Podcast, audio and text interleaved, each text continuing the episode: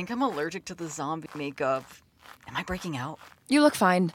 What about me? What about you? You're not the one who's about to go live. Where's my concealer? You know, when I imagined new experiences in college, getting fired off a movie set in New Jersey wasn't at the top of my list. Hmm, well, I would have loved for my celebrity crush to fire me. You just told me you should never meet your heroes. But I mean, in your case, as someone not in the entertainment industry, it means Lainey was thinking about you. Just for a second. You're never gonna do any better. That's mean. Sorry, I just. Even I would be happily fired by Noah Beck. Oh, come on. You're being sensitive. Your problem is that you always put all your eggs in one basket. You are a Lee and your heart is broken. But on the internet, people can be anyone they want. Lainey was never gonna be who she said she was in some post or video. You're too naive, Brooke. And to be clear, I was never a fan of Lainey Lee. It's just that you're my best friend and you really liked her, so. Well, I'm definitely not a fan anymore. There are plenty of super cute queer influencers you can crush on instead. We'll find you a new one. And then when I become famous, I'll introduce you. Then I'll officiate your wedding, and we will all live happily ever after. You, your future famous wife, me, your super famous bestie, and Noah Beck. How long have you been holding on to that plan? Senior year. What are you doing with your phone? We just got escorted off set. My date with Lainey Lee. Now you don't like her anymore, you can help me get her canceled. Or fired anyway. Who cares if you sneak back in the film set? But what are you even going to film? I'm not sure yet. But Lainey's film has been so under wraps, any content is going to drive people to my channel. And if it makes Lainey's life worse, so much the better. Come on. Lainey, there you are. Where have you been? I've been so worried. Not now, Kathy. I just had to fire an extra for taking a video of me. Really? My little Lainey, with the power to fire someone? I'm so proud of you. No, stop. Like, can we talk about it? He was really upset and I feel bad. But it's like I'm already in hot water with the director and the crew and probably the cast too. And I can't let anything about this movie leak. Lainey, I can't deal with your dramatics over some extra right now. It was an extra. Who cares? Oh, I have a migraine. Oh, do you want me to get a PA to get you some water or Advil? No, I'm calling a car back to the hotel. I can't do the fluorescent lights in this trailer. What? Are you kidding? Lainey, you are sending my migraine from zero to 100. It's my first day on the set. You can't leave me by myself.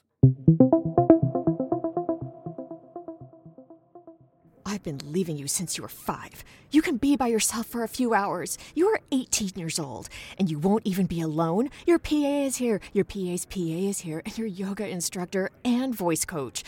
Honestly, you're not even allowed to go to the bathroom without your phone, honey. But, Mom, the call sheet says it's a 12 hour day. Really? I guess I didn't read it through.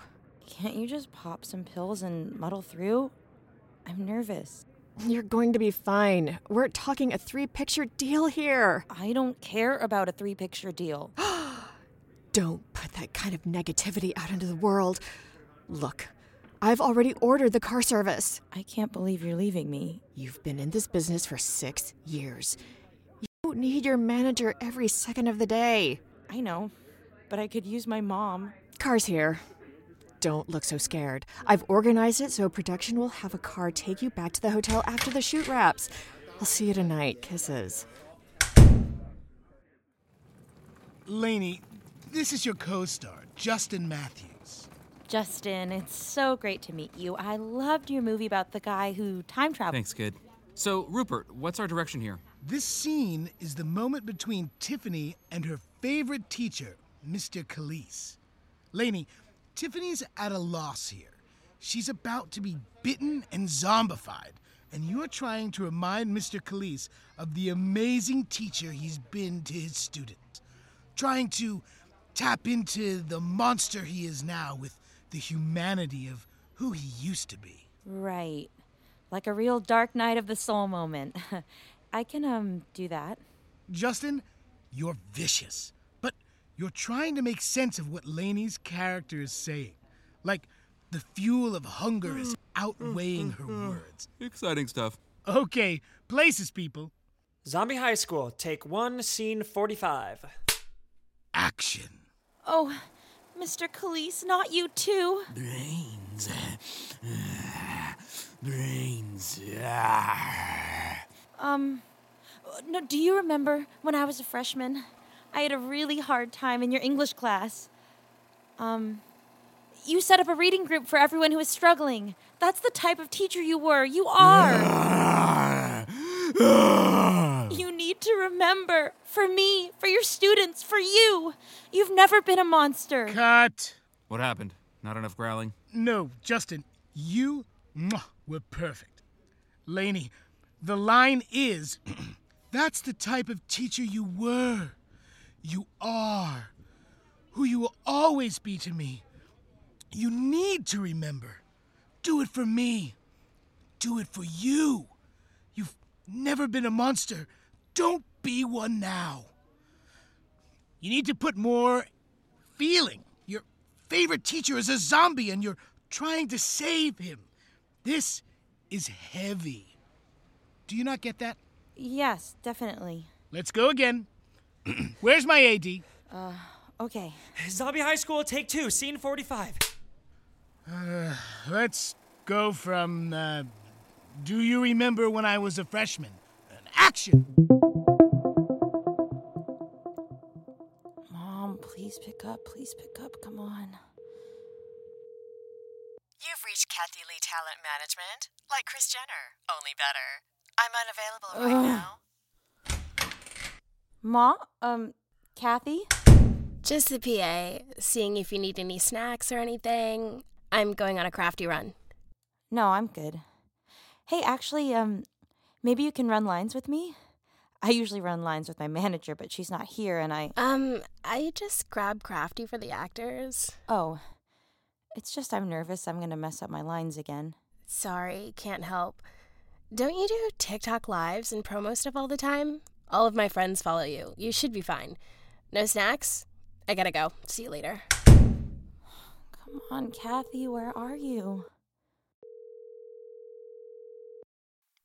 Lainey, I'm trying to avoid light sources. That includes my phone. Can you please run lines with me? I totally bombed the shoot because you weren't here to help me, and now I'm alone in my trailer. I can't deal with this right now. Gotta go. Proud of you.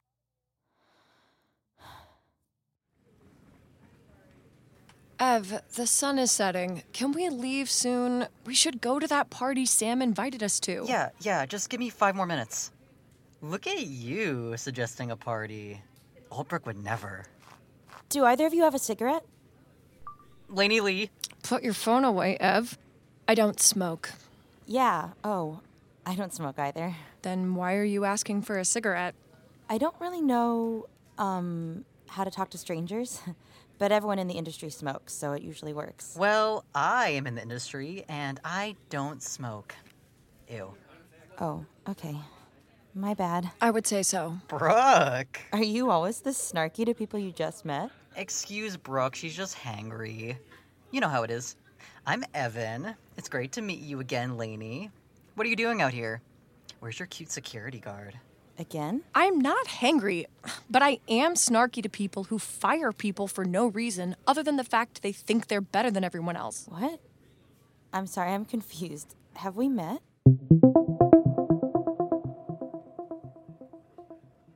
Are you guys my extra PAs or my yoga instructor? Wait, you have extra PAs? How many? Uh, Can you speak up a little bit? Why do you need a yoga instructor? Ev, let's go. What? Wait. Why are you being so rude to me? And I have a yoga instructor because there's a lot of fight scenes in the movie and I need them for. If you're not my PAs, then who are you and why are you mad at me? I'm Brooke, and this is my best friend, Evan. We're the extras you got fired today. I fired you? I don't remember that. I fired a zombie who was recording a TikTok of me. I can't have anything on the set leaking. We're real people, not just some number in your follower count. Not that I follow you anymore. I didn't realize I fired both of you. I, I guess I was just laser focused on you, Evan. You didn't even give us time to explain. We weren't taking a video of you, we were recording a dance. You aren't in it. Oh, I'd never take a video of someone without their permission, and, um, yeah, Evan wouldn't either. We signed papers and. Look, I always assume people are taking videos and pictures of me. And before you say it, it's not because I'm full of myself, but because people usually are taking videos and pictures. I'm always being watched, and uh, it's like being in a snow globe. Someone's always shaking me to see something, anything, and it always snows, and the water's always so full. People say things about me all the time to see if I'll post some kind of rebuttal on social. Then, if I do, it's like this blizzard of comments. Those online trolls are terrible. I deal with them every day. It's like some days I can't reach the surface, and I'm just. But you're Lainey Lee. The spotlight is difficult, Brooke. How do you not get that yet? Your own best friend is an influencer. Look, enough about me and my problems. I'm really sorry. I should have asked what was going on instead of assuming the worst, and I was just trying to prevent any more trouble for the cast and crew. It's fine. That was a good apology. I almost believed it. You're gonna do a really good job on this movie. Lainey Lee, please report to holding to meet your PA. Look, I'm really sorry for getting you guys fired. Maybe I can, um. Lainey? Lainey Lee, welcome me back if you can hear this. Could you apologize again? And a little louder? Evan. What?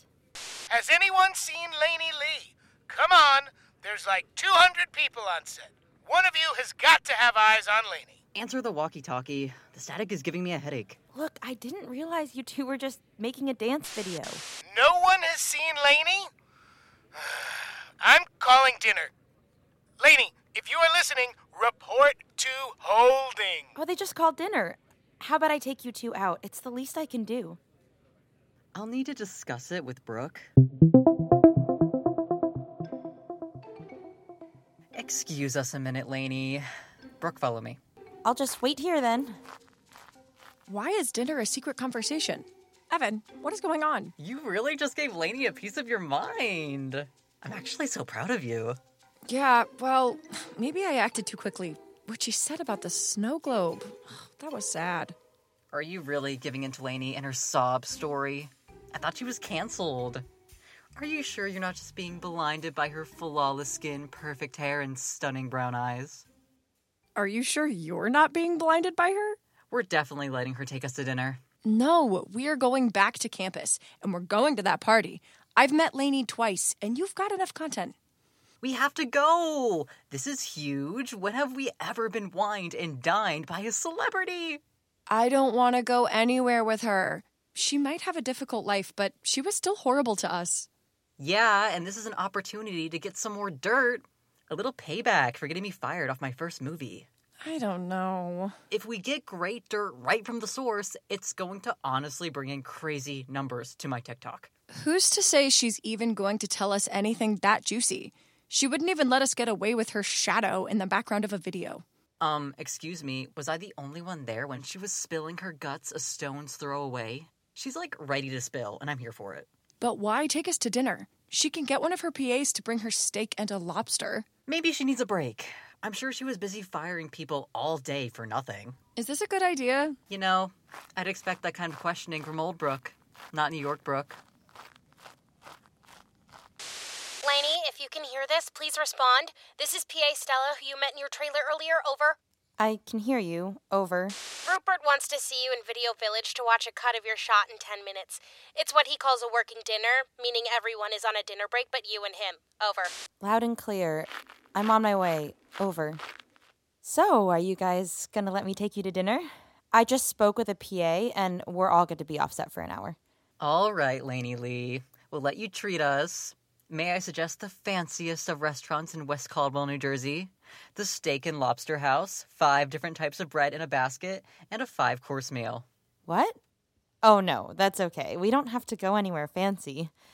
Can we just go somewhere normal where we can be normal? But you're a celebrity.